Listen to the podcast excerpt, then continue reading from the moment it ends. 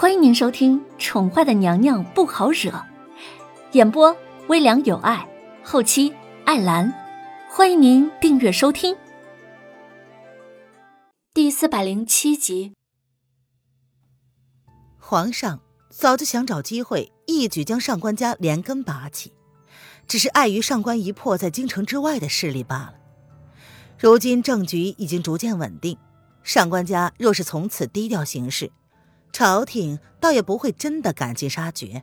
只可惜，陈琳没等上官一魄有反应，便踏出了上官柳儿的闺房。自古红颜皆祸水，可惜了上官柳儿空有美貌，却没有脑子。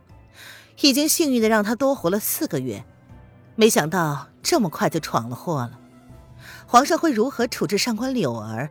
陈琳已经不想去猜测了，他就在不久之前还亲眼见识过皇上对付惹了皇后不悦的女人的下场。天作孽犹可饶，自作孽不可活。皇上，不！上官柳儿一身单薄的礼衣，胸口上还渗着鲜血。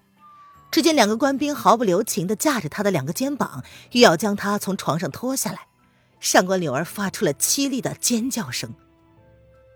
上官府顿时一片混乱，官府进了又出，再回头看，曾经气势磅礴的上官府大门已经被贴上了禁封条。红娘从湖心岛上收到林渊受伤的消息之后，便立马放下了手中的一切，赶回了不醉楼。没想，却扑了个空。三儿，姑娘呢？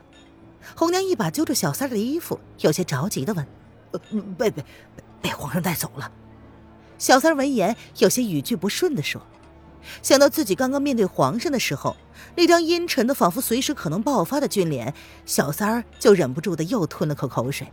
可怕，太可怕了！小三实在是无法想象。”居然有人敢在皇上的面前伤了皇后主子，简直是在给自己找不痛快呀！带走了，红娘闻言皱眉，难道是送回皇宫了？呃呃，是，不过不是送回皇宫，应该是去丞相府了。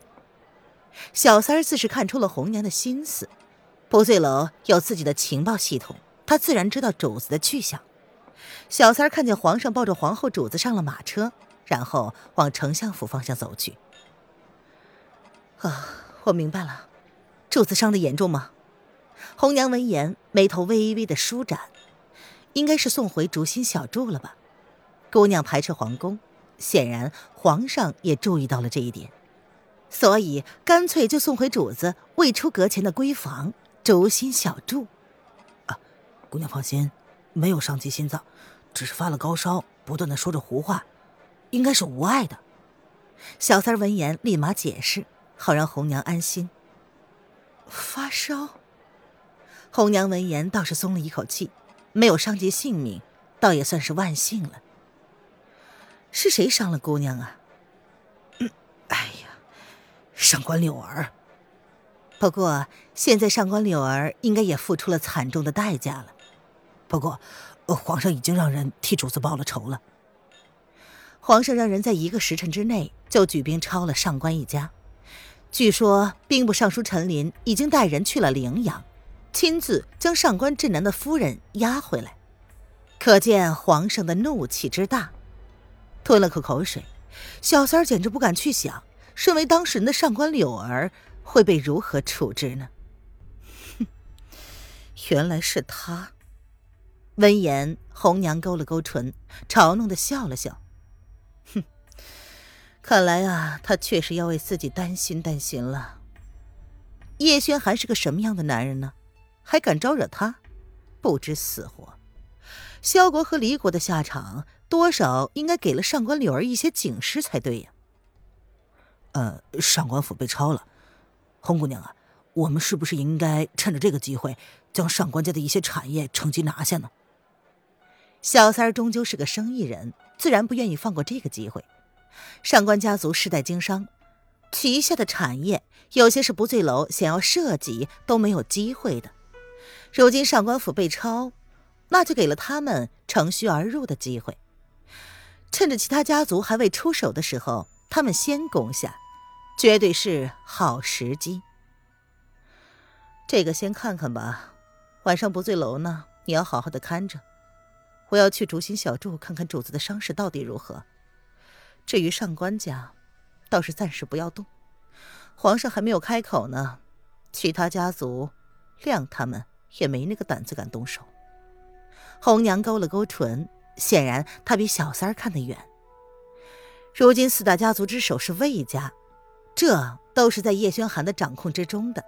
上官家余下的势力，自然由皇上说了才算。魏家只能凭着叶轩寒的旨意行事。今非昔比了，四大家族已经不是可以特立独行的京城势力了。从今以后，不再是朝廷需要四大家族，而是四大家族依附于朝廷了。啊，三儿明白了。小三儿闻言，眼神复杂的点了点头。看来红娘想到的依旧比自己要周全的多。红娘沉默了良久，她淡淡的开口又说：“以不醉楼的名义联系文燕，姑娘有难，他已经藏得够久了。不用联系了，本公子这不就来了吗？”红娘的书房突然被破门而入，一道黑色的身影赫然闯入红娘跟小三儿的视线之中。来人面色较为清冷，有别于昔日的浅色穿着。他一身通黑的出现在红娘的面前，语气依旧是不紧不慢，却是少了些许的热情。你，红娘见他，先是愣了一下，随即扬起了唇瓣，嘲弄道：“你小子终于愿意露面了。你不是说的吗？本公子藏得太久。”既然你需要本公子，本公子自然不能让你失望，还能让不醉楼再费力联系啊！黑衣人勾唇笑了笑，他的语气似乎刻意想要轻快一些，却怎么也无法掩饰几个月经历风霜之后身上所散发出的阴沉气质。红娘绕着黑衣人走了一圈，上下审视了他一周，然后勾唇，毫不留情的嘲笑道。文燕呐，你看起来过得可真是一塌糊涂啊！哎，你看起来倒是过得还不错。文言闻言倒是很无所谓的耸了耸肩。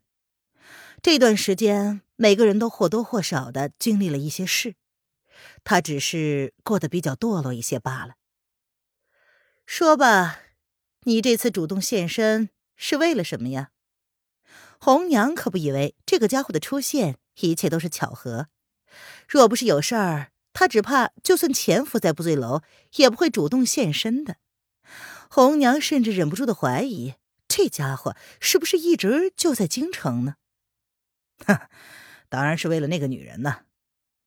文燕勾唇笑了笑，说到目的，倒也没有拐弯抹角。红娘说的没错，那个女人确实有难。你是为了姑娘？红娘闻言忍不住的挑眉了。那女人改变了相貌，这个你应该知道吧？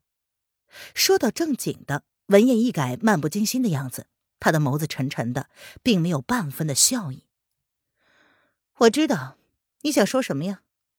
红娘见状，忍不住的蹙起眉头。难道这个家伙知道姑娘是为什么才会变成这样的？听众朋友，本集播讲完毕，请订阅专辑，下集精彩继续哦。